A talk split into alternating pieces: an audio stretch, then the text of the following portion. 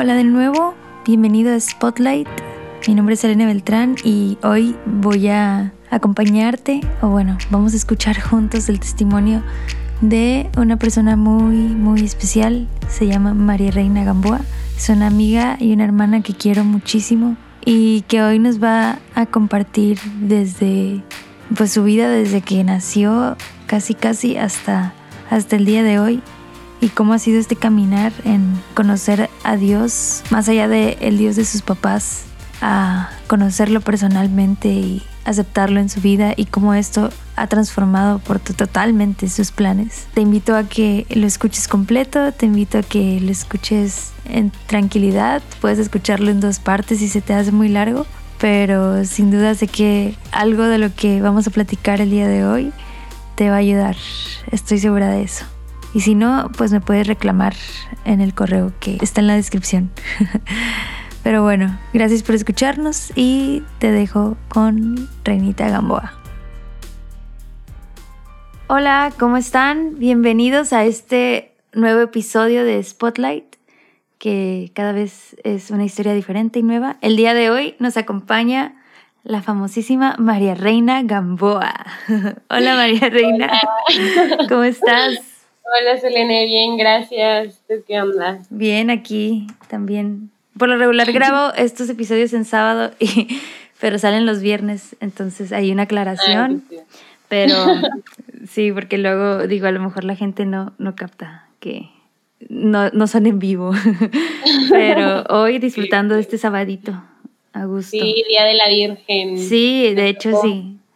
No sé, no sé cuándo lo van a escuchar, ¿verdad? Creo que no va a ser este día, obviamente, pero hoy es Día de la Virgen de Guadalupe. hoy es 12 de diciembre. Así es. Qué padre. Qué bonito día. Bueno, María Reina, pues primero muchísimas gracias por aceptar, por darte el tiempo de venir a compartirnos un poquito de tu vida. Y pues antes de, de empezar, como normalmente lo hacemos para conocerte un poquito más, a ver, platícanos eh, a qué te dedicas, qué haces en tu tiempo libre, este, No sé, háblanos un poquito de ti. Ok, bueno, pues hola a todos. Eh, primero decir, obviamente, que es un, pues un gusto estar aquí. De hecho, no se nos había, o sea, no, no lo habíamos logrado Serena y yo, porque acordábamos fechas y luego no se podía. Entonces, bueno, gracias a Dios, pues ya estamos aquí. Estoy muy contenta. Hoy, igual, como les decimos, es Día de la Virgen, entonces siento que hay también como que una gracia especial en eso. Y bueno, pues yo me llamo María Reina de Gamboa Lira, y tengo 25 años ya. este, soy psicóloga de profesión y actualmente trabajo en, un, en una prepa, en la prepa Nahuac en, en Jalapa, es una prepa católica, entonces bueno, yo estoy fascinada con mi trabajo porque mucho de lo que soy lo puedo expresar ahí. Entonces, bueno, eso, eso es lo que, lo que hago, a lo que me dedico.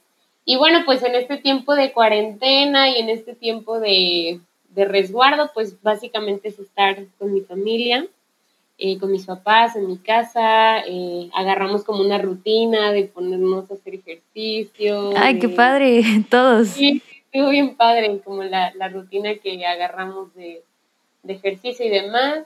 Y bueno, pues yo tengo una relación de noviazgo a distancia, entonces también pues con todas las medidas posibles hemos aprovechado vernos y eso es últimamente lo que, lo que hago. Ok, ya tenemos un, una, una pincelada de, de quién es María Reina. y voy a empezar una dinámica nueva contigo. Vamos a hacer una pregunta random. eh, la pregunta random que te tocó a ti es, ¿qué comiste? ¿Qué fue lo último que comiste hoy? Ay, no manches, qué padre pregunta porque hoy comí hot cakes. Ay, no, qué rico. Amo los hot cakes en fin de semana.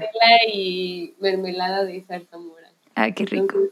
fue un muy buen desayuno. Sí, digno de sábado. Digno de sábado, es correcto. Mi mamá lo hizo, gracias mamá. Qué chido. Saludos a la tía. Saludos a mi mamá. Bueno, María Reina, y bueno, sí, ya, ya para empezar, eh, a conocer más a profundidad tu testimonio. Eh, platícanos cómo tus inicios en la fe. Pues muy bien. Em, pues entrando ya al punto, ¿verdad? Eh, para quienes no me conocen, pues yo formo parte de una comunidad. Eh, se llama Espada del Espíritu y específicamente en Jalapa mi comunidad se llama Incienso de Dios. Bueno, eh, la Espada del Espíritu es una comunidad de comunidades, entonces, pues mi comunidad se llama Incienso de Dios, ¿no? Y pues yo tuve el privilegio, la dicha, yo de verdad siempre he creído que ha sido un regalo eh, el haber pues nacido en este contexto, ¿no? Como de verdad le agradezco mucho a Dios por, por formar parte de esta comunidad desde, desde que nací. Entonces, mis papás, eh, junto con otros matrimonios de Jalapa, pues fueron fundadores de esta comunidad y pues desde mis hermanos, yo tengo tres hermanos más grandes, eh, hombres y pues yo, ¿no? De que la niña. Entonces, pues eh, todos nacimos en este contexto, ¿no? Y crecimos también en este contexto. Entonces, pues vaya, ahora que Selene como que me decía, oye, te invito a que es tu testimonio y así, pues creo que para todos aquellos que se puedan identificar con haber estado en una vida cristiana desde muy chicos, pues me entenderán, ¿verdad? Que de momento es algo a, lo que te puedes como que acostumbrar o como que puedes decir, o sea, no sé, como que sí te acostumbras. Entonces, ahora que tú me decías de que, oye, prepara el testimonio y así, este, yo decía, bueno, seguramente a lo largo de todo un caminar cristiano debe de haber puntos de conversión. Eh, entonces, bueno, e, esto fue lo que, lo que hice, o sea, como que hice un ejercicio de reflexión de decir, bueno, María Reina, has tenido el privilegio de crecer en una comunidad cristiana, pero ¿cuáles son tus puntos de conversión? Y bueno, aquí en, el 2011 tengo como que el primer, el primer punto en unas misiones. ¿Y qué, más o menos qué edad tenías ahí? Ah, bueno, en, en el 2011 yo tenía como 15 años. Ajá como 15, 16 años más o menos. En la mera adolescencia. Exactamente. Entonces, bueno, hubo unas misiones, eh, lo que solemos hacer en misiones, pues a veces es ir como a pueblitos y predicar eh, pues el evangelio y eh, hacer labores sociales, etcétera, ¿no? Entonces, bueno, en esas misiones yo sí identifico que tuve como un primer encuentro con Dios yo, y bueno, en este grupo en el que te comento que estoy, eh, pues somos carismáticos, ¿no? Entonces a veces eh, nuestra oración se caracteriza pues por ser una oración en voz alta, por alzar las manos, por hacer cantos, etcétera, ¿no? Entonces, bueno, yo me acuerdo que toda mi vida me dio pena levantar las manos y cantar y así, ¿no? Para mí era como que, ala, o sea, si quiero, si quiero hacerlo, pero me da mucha pena. Y entonces como que si estábamos en las oraciones yo decía, ay, no me van a ver o así, ¿no? Entonces yo identifico que esa vez fue como la primera vez que yo perdí la pena y a partir de ahí pues mi oración obviamente se hizo mucho más rica porque la pena ya no era algo que reinaba en mi oración o en mi forma de... Ajá, o que te limitaba, ¿no? Exacto, ya no me limitaba, exacto, exacto.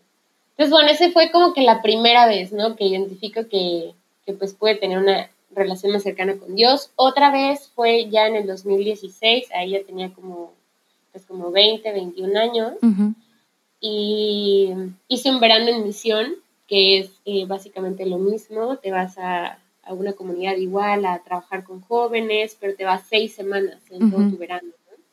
Después ahí igual implica dejar el verano de la universidad o dejar tus vacaciones o así, entonces te vas y sirves y pues también está padrísimo, o sea, la verdad yo es algo que disfruté muchísimo, ese escuadrón, o bueno, esa, mm, ¿cómo decirlo? Ese grupo que nos fuimos a, nos tocó irnos a la República Dominicana y ahí también fue un par de aguas en mi vida en, en ese verano porque descubrí que que quería discernir mi vocación. Ese es otro segundo momento donde yo identifico que hay conversión en mi vida, eh, porque pues empecé un proceso de discernimiento vocacional que duró dos, tres años más o menos.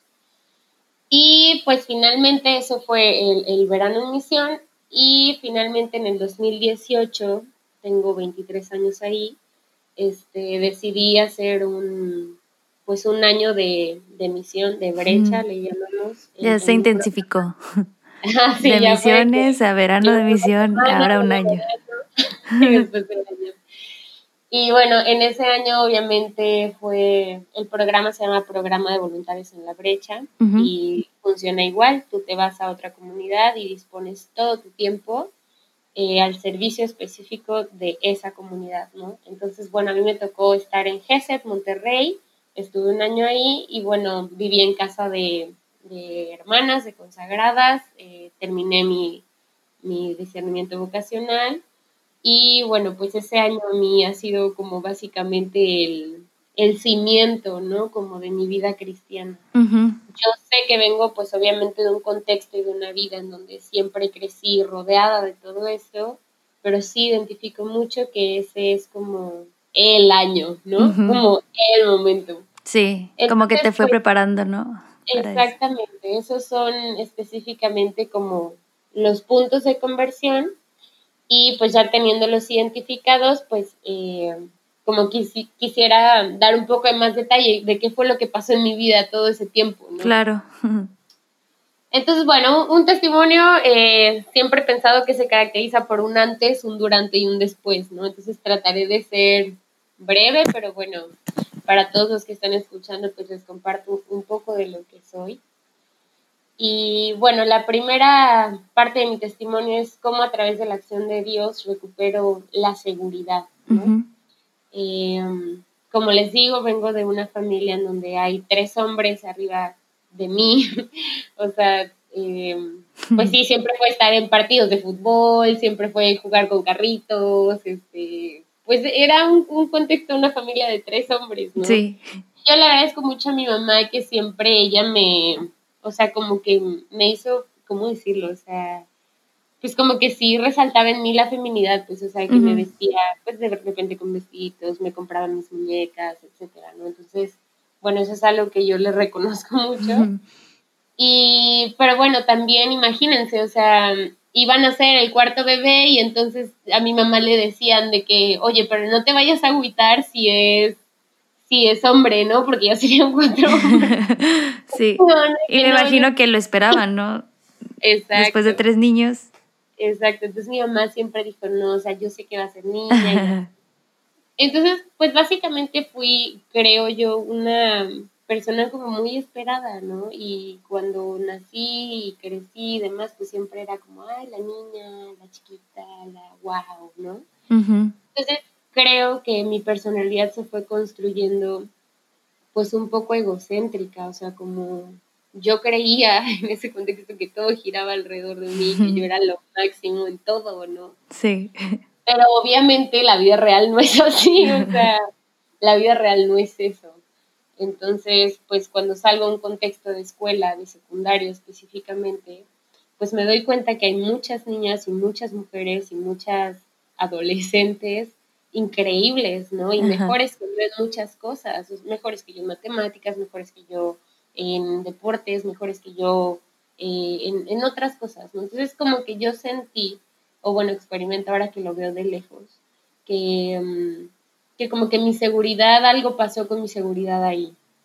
Entonces, malamente en mi adolescencia yo empecé a depositar mi seguridad en otras cosas fuera de Dios, ¿no? O sea, como, pues de repente en lo que decía la gente de mí, o de repente en si me veía bonita físicamente o no, o en las cosas que tenía o no tenía y así. Entonces, Oye, ¿y tú recuerdas que, o sea, recuerdas quién era Dios para ti en, esa, en ese momento, en tu adolescencia? Qué buena pregunta, Selena. Porque yo creo que Dios era algo que estaba ahí y que simplemente sabía que que estaba, pero no, no en mi corazón, ¿sabes? Estaba en mi vida, estaba en la iglesia, estaba en mi, familia, en mi familia, pero, pero no en mi corazón. Entonces, como te digo, mi seguridad se fue depositando pues en otras cosas, ¿no? y, obviamente eso me empezó a volver pues insegura, me empezó a volver, este, ¿cómo decirlo? Pues sí, insegura yo creo que es la palabra. Sí, porque realmente te, es como si pues no sé, como si te balanceas sobre algo que se está moviendo a cada rato y que se puede romper y tirarte a ti, ¿no? O sea, así, así como veo la imagen de cuando uno pone su seguridad en otras cosas que no... Que no son Dios. Ajá, que no, no lo quería spoilear, pero sí, que no son, que no son permanentes, pues que, que es muy fácil, o sea, como lo que decías, eh, no sé, si a veces ponemos la seguridad en, en nuestras calificaciones y pasa un semestre que por algo repruebas y ya ahí te, te, destroza. o en tus, en tu, cómo te ves, ¿no? Y en la mera adolescencia todo cambia también. no sé, como que son cosas que, que constantemente se mueven. Sí, imagínate, o sea, como si pones tu seguridad en cómo te ves o en tu físico, pues al final cuando seas viejito, ¿qué va a pasar? ¿no? o, si pones tu seguridad en tus calificaciones, como dices, y estás pasando un mal semestre, pues ¿qué va a pasar? Entonces, eso es justamente lo que me sucedía, o sea, como deposité mi seguridad en otros lados y obviamente, pues, cuando tu seguridad no está puesta en Dios, todo se te mueve de repente, no puedes tener un día muy bueno o puedes tener un día absolutamente pues malo, ¿no? Entonces la seguridad se vuelve algo muy, pues, ¿cómo decirlo? Como inestable. Y eso era lo que me sucedía, ¿verdad? Entonces yo, o sea, fíjense, algo que, que reconozco en mí, que, que no estoy para nada orgullosa de esto, es que empecé a trasladar mi seguridad como a lo que los demás pensaban de mí. Y específicamente como a las relaciones exclusivas, ¿no? Si, si un niño quería conmigo era como que, ay, wow, lo máximo. Pero si de repente nadie quería conmigo era como, no soy nadie y no valgo nada y nadie me quiere y así, ¿no? Entonces, como que ese, yo creo que ese fue el lugar en donde está específicamente mi conversión. Entonces, cuando les digo que vengo a este verano en misión, pues yo llegué así, ¿no? Como con un corazón dañado, una reputación dañada, un, este, no sé, como que yo sentía que mi corazón estaba repartido en muchos lados. Entonces, este verano, el lema eh, del BEM para las mujeres era, yo no quiero ser buena, quiero ser santa. Y entonces obviamente yo como venía, pues yo decía, la santidad es en lo que menos estoy pensando, ¿no? O sea, como yo me sentía muy lejos de eso. O sea, yo decía, bueno, o sea, la santidad para las consagradas o la santidad pues para los padres o para la gente que se dedica al servicio de Dios 24/7, ¿no? Pero pues yo qué, o sea, la santidad a mí qué, ¿no? Claro. Eh, entonces, bueno, en, en ese verano te digo como que se despertó algo, o sea, algo de mi corazón, como que, híjole, esta vida que estoy viviendo como que está media superficial, como que está media insegura, como que, ¿qué onda? Entonces, pues ahí es donde yo como que logro romper mi máscara, diría yo, logro romper como el cascarón o, no sé, para darme cuenta que como vengo viviendo no es lo que quiero vivir por siempre. Y entonces es ahí donde descubro a Dios justamente en una oración donde nos hablan de recuperar nuestra identidad como hijas de Dios. Y yo creo que ahí está el punto medular, ¿no? O sea, donde yo creo que, de verdad, ahí es donde yo creo que está el cambio. Cuando yo me reconozco una hija amada de Dios, ¿no? Sí. Eh, y bueno, ese es todo un tema, ¿no? Hablar de una identidad de hija de Dios, pues hay muchas cosas que decir de eso, pero yo creo que ahí todo lo que venía arrastrando de la seguridad, de lo que nosotros pensaban de mí, etcétera, como que ahí se sana. Es como, híjole, o sea, yo soy hija de Dios y no importa qué calificaciones saque, no importa quiénes quieran conmigo, no, no importa si me veo bien o no. O sea, Dios me ama y así como soy, soy amada y soy valiosa y soy lo máximo para Dios, ¿no? Entonces, eh, ese es justo el punto de, conversión donde yo entiendo que ese es el lugar en el que yo quiero estar, como, en el que siempre quiero habitar, ¿no? Entonces, sí, bueno, ahí está, como, como te darás cuenta, y, de hecho no lo sabía, Selene, déjame decirte que esto lo vine a descubrir como hasta el 2018, cuando me preguntaban de que, oye, ¿y tu conversión? Oye, ¿y tú no sé qué? Y yo, el 2016, el 2016, el 2016, hasta ahí hice clic de que el 2016 verdaderamente había sido un verano y un año en el que Dios me había cambiado. Oye, y me llama la atención esta parte de soy hija de Dios, soy hija amada de Dios, porque es, es muy cliché hasta cierto punto, ¿no? Como es, eso casi que lo escuchamos desde, y más tú que creciste en un ambiente cristiano desde, nací, desde antes de nacer, este, supongo que no era la primera vez que lo escuchabas en un retiro, pero tú, ¿tú qué crees que hizo como que hubiera algo diferente, una transformación en ese momento? Yo creo que era, fíjate, ahorita que me lo dices, yo creo que era que mi corazón realmente lo necesitaba ya. Mm. ¿no? Bueno, no, o sea, yo creo que el corazón lo necesita siempre, pero en ese contexto en el que estaba, en donde como que yo ya quería un cambio en mi vida, yo ya quería, necesitaba, eh, era una sed de Dios impresionante, ¿no? Y sí, efectivamente, tienes mucha razón. Eh, eso es algo que todo el tiempo te están diciendo, ¿no? En, un contexto pues de vida cristiana, eres una hija amada de Dios, Dios te ama, Dios existe, Dios está contigo, Dios no te deja sola. Pero de repente tú llegas a los 20 años y te sigues sintiendo igual, aunque te lo hayan dicho mil veces, y es como, ¿por qué hoy es distinto? ¿no? Y yo creo que en ese momento tenía una sed de Dios impresionante. O sea, estaba, es que no sé si decirlo así, pero yo creo que o sea, como que estaba harta de mi vida superficial. Ajá, sí. Y en ese momento pues fue donde yo dije, pues ya no quiero esto. Y quiero ser una hija amada de Dios, porque Selene, también eso descansa mucho. O sea, cuando tú estás poniendo tu seguridad en, en esas cosas que te comento, es como todo el tiempo estás luchando con tus propias fuerzas, o sea, todo el tiempo es como, yo voy a estudiar para sacar ese 10, ¿no? Yo voy a, pues no sé, me voy a desvivir por maquillarme para verme súper bien. Son tus fuerzas, o sea, es la superficialidad. Al final no hay nada profundo ahí, ¿no? Entonces, yo creo que es justo eso. Eh, eh, ya tenía una sed de Dios impresionante y estaba muy cansada de vivir, pues, por encimita. Entonces, justo eso, cuando logro profundizar y decir, híjole, ahora Dios me ama y valgo para Dios, no me tengo ni que preocupar, no tengo que luchar con mis propias fuerzas porque luchas con las de Dios, ¿no? Porque Dios viene a respaldar, a, no sé, cómo a cubrirte, como, híjole, es que no sé, es un cambio muy notorio, yo lo notaba en muchas cosas, ¿no? Como que decía, ay, pues ahora ya puedo descansar en Dios, puedo confiar en Dios, puedo desentenderme y, o sea, obviamente hacer mi parte, pero confío en que ya pues no manches, Dios es lo máximo y Dios me ama y no tengo que demostrarle a nadie que valgo porque sé que para Dios soy súper valiosa. Sí. Entonces, yo creo que es eso, o sea, descansé muchísimo en eso. Y a partir de ahí, fíjate, como que nunca volví a ser la de antes. Ok. Y pues sí, es un cambio como que bien extremo. Sí, y que tenías ahí como 20, 21 años, algo así. 21 años. Y bueno, pues en, en, ese momento, te comento, decidí hacer este año de misión, La Brecha, eh, y mi discernimiento vocacional entre estas dos fechas. Y bueno, algo que puedo decir que me encantaría aquí hacer un breve paréntesis es quien, quien, quiera y tenga la, no sé, la, eh, ¿cómo se dice? La intención, la, intención, curiosidad, la espinita de... Dice, ah, la espinita.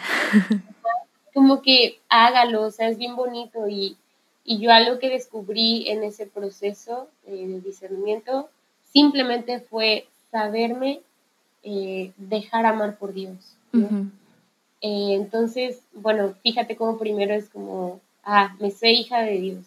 Ahora en este proceso yo descubrí cómo dejarme amar por Él, ¿no? Y entonces tú, cuando estás bien pendiente de cómo Dios te ama, es como lo empiezas a ver en todos lados. Lo empiezas a ver de verdad en el abrazo de un amigo, lo empiezas a ver en que querías que estuviera soleado y sale el sol. sí. Ver, yo por ejemplo, cuando oro, pues toco la guitarra, ¿no? De verdad, un día sí hasta me puse a llorar porque fue como, ala, o sea, yo sentía a Dios en la música, ¿no? Entonces, lo empiezas a ver de verdad en todos lados. Sí, y hasta dices, ¿cómo, ¿cómo puedo, cómo he podido vivir tanto tiempo sin verlo? ¿no? Exacto. Como cuando es tan evidente en tantas cosas. Estaba aquí todo el tiempo y yo no lo veía, ¿no? Entonces, es cierto, cuando te dejas amar por Dios lo ves en todos, en todos lados y a todas horas.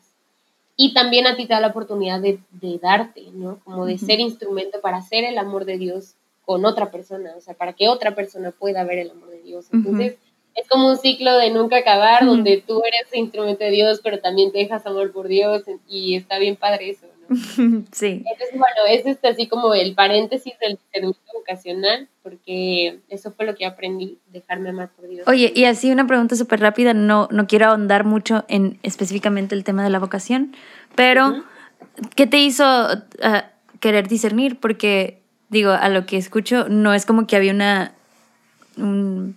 como esa espinita, hay muchas personas que desde muy pequeñas, ¿no? Pero para ti había, o por qué decidiste hacerlo? Oye, ay, qué excelente pregunta, me encanta. Mira, yo, yo decidí, decidí discernir porque mm, nunca le había preguntado a Dios qué quería para mí respecto de mi vocación. O sea, yo estaba muy segura de que me quería casar y siempre lo supe, pero nunca me había dado la oportunidad de preguntarle a Dios qué era lo que Él quería de mí. Y fíjate qué bonita pregunta porque este proceso fue pues muy largo porque me di la oportunidad de amar las dos vocaciones. Y realmente, o sea, llegué a un punto en mi discernimiento vocacional en donde amaba las dos vocaciones. Y de hecho en mi misma oración Dios me empezaba a hablar distinto, ¿no? Me empezaba a hablar como que, ay, mi amada, mi elegida, mi no sé qué. Y entonces yo decía, chin, o sea, ahora sí voy a ser consagrada, ¿no? Por lo que Dios decía. Pero no, o sea, como que mi líder en ese momento me dijo, pues Dios también te corteja, o sea, como que Dios también te empieza pues sí, ¿no? Como a, decir, pues yo también te quiero. Claro, Dios ama a todos, a casados y a consagrados, a todos. ajá, exacto. Entonces, como que en ese amor y en ese amor de Dios tan grande, Él te da la libertad de escoger. Y entonces, fíjate, mi decisión al final, allá te lo comparto, se los comparto. al final, pues yo llegué a, amar las dos vocaciones, ¿no? Y en esa libertad que Dios me dio, pues eh, decidí que que quería casarme y que quería entregar mi vida a Dios en esa vocación. También justo porque descubrí que mi vida consagrada podía volverme otra vez egocéntrica. Mi vida de consagrada, mi servicio, o sea, igual las consagradas yo veo como que, no sé, eh, pueden dedicarse a lo que ellas amen, ¿no? crecer profesionalmente o así. Entonces yo decía, yo, yo, yo, otra vez soy yo en, la vida consagrada. Y entiendo que hay muchas formas de donarse y admiro a las consagradas completamente, pero yo sentía que para mí iba a ser una vida, o corría el riesgo de ser una vida para mí. Claro. Eh, en comparación con una vida familiar o de matrimonio donde eh, pues de repente te tienes que donar, ¿no? Sí. en una vida de, de matrimonio es te donas al servicio y te donas al servicio del esposo y de los hijos. 24/7. 24/7. Y fíjate que he, reflexionado mucho sobre ese tema del matrimonio y cada vez que, lo veo es como, ay María Reina, o sea, pero es cierto, o sea, el matrimonio es una vida de donación, tú no puedes entrar al matrimonio pensando en que quieres que el otro te haga feliz, o sea, tú tienes que ir con otra mentalidad de yo quiero hacer feliz al otro, yo me quiero entregar, ¿sí? Y está cañón, entonces, eh, todo eso, pues yo tuve el tiempo de reflexionarlo en este tiempo de, discernimiento, ¿no? Entonces, al final, eh, esa fue mi decisión. Estoy, pues obviamente muy contenta de poderle haber preguntado a Dios también él donde me veía, él donde me quería. Y pues yo sentí su amor y, la libertad de, decir, escoge, ¿no? En ese amor que yo te doy, eres libre. Y pues ese fue, en, resumen. Qué padre. Sí. Y bueno, ya lo, último, eh, y que aquí quiero pasar como a una segunda parte de conversión, ya esta es un poco más breve.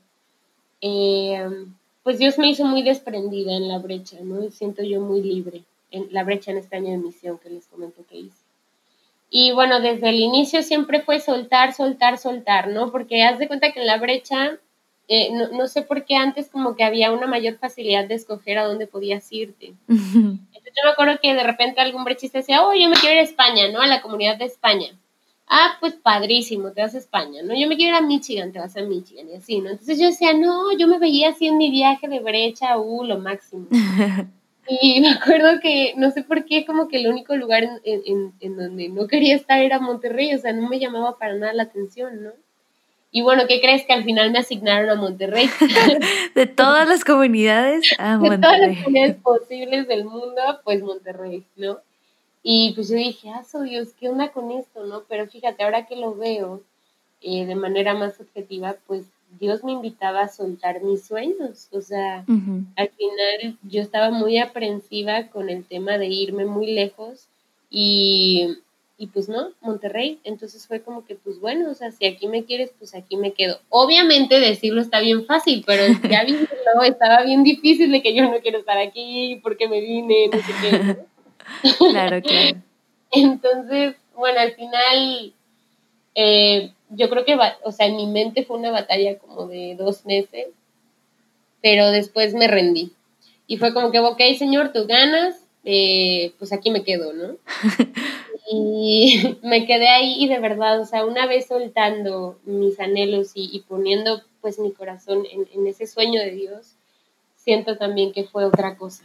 O sea, de verdad fue una cosa impresionante. Vivir en casa de hermanas, tener el Santísimo en la casa, ir a misa todos los días, eh, orar, compartir con los hermanos, eh, con otros consagrados. Eh, o sea, de verdad fue una maravilla. O sea, mi año de misión fue una maravilla. Y yo estoy muy agradecida con Dios porque siento que eso era lo que yo necesitaba, ¿sabes? O sea, no me imagino sinceramente a Selene ahora en una brecha en Michigan donde ni siquiera el era como que lo dominara, uy, increíble. O no me imagino una brecha en España donde también pues tienen una, un reto, ¿no? Con conseguir jóvenes. Sí, con la misma iglesia, o sea, según yo, hay mucha gente, muchos jóvenes ateos o que ya la religión ni siquiera es relevante, ¿no? Exacto. Bueno, es lo que he escuchado. No he ido aún. Entonces, pues justo eso, o sea, como que ahora lo veo y digo, señor, yo estaba pues bien tronca, ¿no? Como que corriendo a otros lugares nomás por, por las fotos, yo creo, por qué, por qué.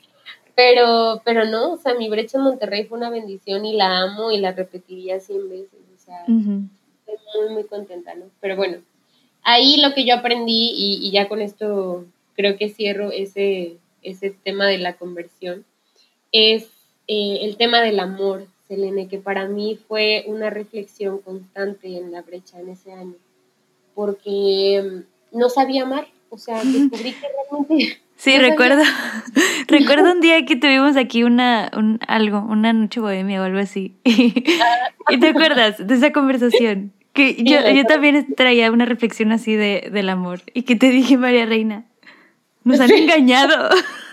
o sea, toda la vida he creído que el amor es algo que no, o sea, no es así. No, Pero... es que el amor, yo decía, ¿en qué momento el amor, o sea, imagínate, yo iba a pensar, ¿en qué momento el amor es bonito? O sea, de que nos han engañado color de rosa, corazones y así, cuando no, neta no es eso, o sea, el amor es donarse y entregarse y a veces el sacrificio es pues de repente dolor y, bueno, pues sí que padre, ¿no? Pero cuando lo estás viviendo, de verdad el amor se vive profundo y se vive adentro, ¿no? En el corazón. De hecho, sí me acuerdo de esa conversación, Selene, estuvo muy chida. Sí. Pero bueno, en, en, general fue eso, ¿no? Mi brecha me enseñó a amar, yo descubrí que no sabía amar, eh, todo se me había dado siempre.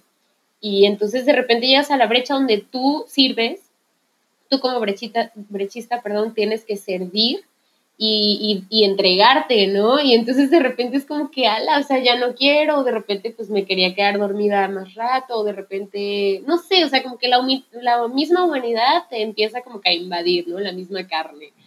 y, y, pues ahí es donde tú tienes que sacar pues la casta y decir, me toca, ¿no?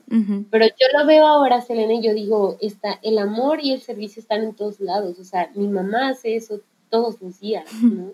Y ahí es por eso te digo, pienso en el matrimonio y es como que, ala, o sea, eso se hace todos los días. O sea, si a mí me costó un año, ahora es decidir hacer eso el resto de mi vida. Y el amor es justo eso. Ese fue un entrenamiento nada más. Sí, fue un entrenamiento nomás. Pero, pero bueno, en general, pues el servicio y, y, y entregarme, donarme y todo eso, pues me enseñó mucho que, pues que ahí está la clave, ¿no? Y que eh, justo de eso fue de lo que vino a hablar Jesús al mundo, de amar, de entregarse, de donarse, de perdonar. Ese es otro tema eh, muy grande, ¿no? Perdonar. Eh, entonces, bueno, pues yo aprendí eso y me di cuenta que, que, no sabía. Entonces, fíjate, ya con esto eh, cierro. Ah, yo voy diciendo eso como 15 minutos. Pero ah, cuando me estaba subiendo al avión para irme a Monterrey, eh, alguien me dijo, eh, María Reina, todo lo que hagas en esta brecha, todo, todo lo que hagas, que sea con amor, porque si no es con amor no cuenta. O sea, si vas a estar lavando un traste con cara, mejor no lo hagas. O sea, si vas a estar sirviendo con, pues así como solo porque te toca, no lo hagas. O sea, realmente que cada paso, cada palabra, cada pensamiento, cada acto sea con amor, porque si no es con amor, no cuenta. Y entonces eso me marcó un chorro, porque fue como que, ala, o sea, cuando estaba lavando un traste o cuando estaba haciendo algo, era como, lo voy a hacer con amor porque quiero que cuente, ¿no? Que ese traste me cuente para el cielo, o sea, cuando me pregunten en las puertas del cielo de que, a ver, ¿qué hiciste? Lavé ese traste, te lo con amor. Con amor. y sí. chorro.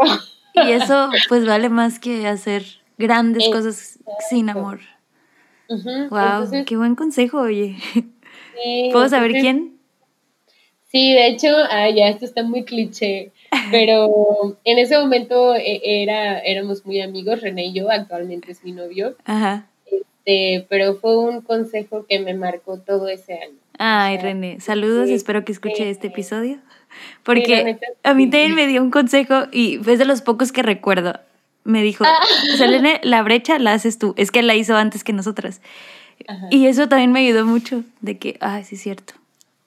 Sí, Bien, se te puede ir el año disque de entrega y servicio, pero al final tú lo haces. Y si no lo haces con amor, la verdad, por más cosas que hagas, pues no. Sí, pues no, cuenta. y, y, realmente, o sea, ese año para mí fue como pues que cuente, ¿no? y, y, pues fue eso, o sea, si te das cuenta, hablamos como e, esos tres pues momentos de conversión, una conversión en, en mi relación con Dios, una conversión en el tema de mi seguridad al saberme hija de Dios, una conversión en saber amar al servir a los demás. Y pues yo creo que esa ha sido mi conversión, ¿no? Eh, de ser una niña egocéntrica, aprensiva, insegura, a pues ser una hija amada de Dios, plena. Y, y obviamente pues tengo mis mil defectos y sigo trabajando en eso y es como, pues, el otro día estaba leyendo como el tema de, la santidad y el tema de una humilde autoestima, de la humildad, de todo, es un trabajo de toda la vida, o sea, nadie lo tiene ya por sentado. Y decía, ala, si un sacerdote está escribiendo esto, que me esperan, ¿no? no, sí. Pues es cierto, o sea, yo sigo en el camino y, y reconozco en este momento sigo batallando con muchas cosas, pero me siento obviamente muchísimo más segura y sujetada por Dios. Eh, y yo creo que eso es lo que quiero para siempre, ¿no? Saber que aún en mis batallas, pues Él está ahí, puedo descansar en Él y puedo recurrir a Él. Entonces, eso es mi vida. Oye, oye María Reina, se me ocurrió ahorita una pregunta, a ver, a ver cómo la puedes contestar. Pero si tuvieras la oportunidad de, de hablarle a esa María Reina que tenía toda su seguridad puesta en, otras cosas superficiales. Así la chava de 15 años, 15, 16 años. Si ahorita tú tuvieras la oportunidad de hablar con ella, así rápido, breve, ¿qué le dirías? Ya con todo lo que has aprendido. No, hombre, no te malgastes, María Reina. O sea, no te malgastes. Estás agotando tus energías en cosas que, pues que no vale la pena, ¿no? Como que focus, María Reina, despierta, o sea, sí, eso, eso me diría, como, no, no, no, a ver, no vas, o sea, no te vayas por ahí, vente por acá, ¿no? No te malgastes, despierta. Y fíjate, ahora que trabajo con, pues, mis alumnas de prepa, yo, o sea, gracias a Dios he tenido mucha oportunidad de transmitirles esto, porque sé que las batallas que ellas viven ahorita, yo las viví, y es como que no, saber, vente para acá, despierta y así, ¿no? Y pues, gracias a Dios, yo siento que el lugar en el que estoy ahorita, incluso en mi trabajo, es donde tengo que estar, porque Dios sabe que, que puedo ayudar ahí, ¿no? Entonces, siempre lo he visto así, o sea, yo siento que mi trabajo es un regalo de Dios para ellas, o sea, sí. o sea como y para mí también, o sea, de verdad servir a Dios en ese trabajo ha sido pues increíble. Wow, qué padre. Sí. Y pues ya Selene, no sé si, a ver, déjame ver aquí en mi esquemita si quería decir alguna última cosa. sí. Este, pero bueno, es eso. Eh, he, descubierto también que pues su gracia, su gracia es algo que, que quiero que me baste siempre, su gracia me basta. Y bueno, eh, no sé, un tip, no sé si quieres cerrar con esto tú. Sí, sí, sí, eso es lo que te iba a preguntar, fíjate. Curiosamente, algún consejo, un tip, algo que a ti te ha servido o que en su momento te sirvió mucho para, pues, como tener una relación más profunda con Dios? Bueno, eh, yo creo que en primer lugar es la oración de todos los días, la oración personal, o sea, eso es algo que de verdad no puede faltar. Y fíjate algo que no hacía antes, ¿no? pues, ya tengo como eso bien marcado, la oración personal. Dos, declarar las victorias aun cuando no, no puedas ver en este momento que la tendrás. O sea, eso es un consejo que me dio Brenda. Brenda Castillo. Sí.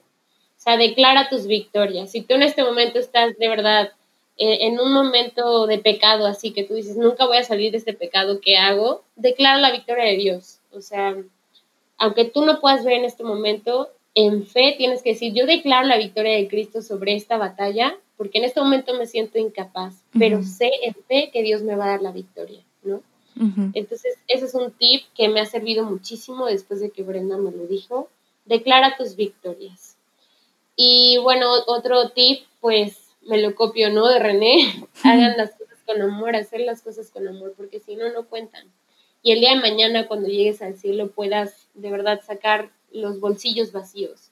Si Dios te trajo al mundo con, con esos bolsillos llenos, de palabras de afirmación, de abrazos, de actos de amor, pues que tú puedas llegar al cielo y decir, mira Dios, llego al cielo con los bolsillos vacíos porque todo lo que tú me diste para entregar en el mundo lo vi y, y vengo a ti, ¿no? Como sin nada, sin, no me quedé con nada, no me quedé con ningún abrazo, todos los di, no me quedé con ninguna palabra de afirmación, todas las di.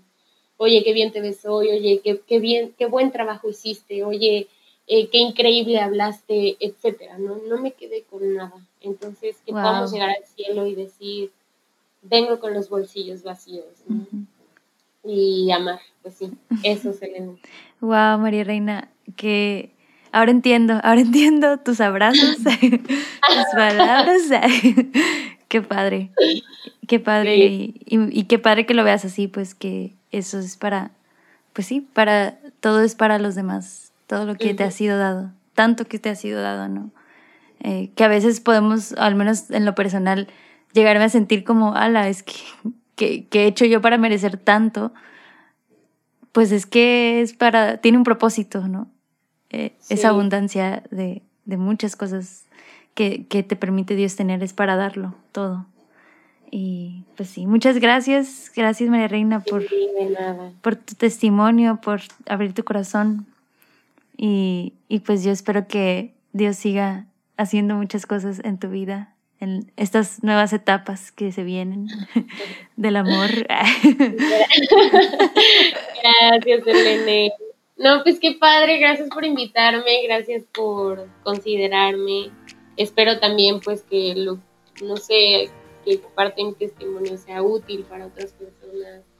Eh, Estoy segura pues, que sí, mucho. Y pues bueno amigos, muchísimas gracias por escucharnos, gracias eh, por, no sé si es la primera vez, ¿verdad? Que nos escuchan, pero si ya es la segunda o tercera, qué bueno que hayan vuelto. Me da gusto, ya saben, ayúdenos a llegar a más personas compartiendo este episodio si a ti te, te tocó en algo o si crees que a alguien más le pueda servir, pues ahí compártenlo. Eh, y pues nada, este aquí terminamos y nos vemos en el, bueno, nos escuchamos en el siguiente episodio, el próximo viernes. Que Dios los bendiga. Adiós. Chao.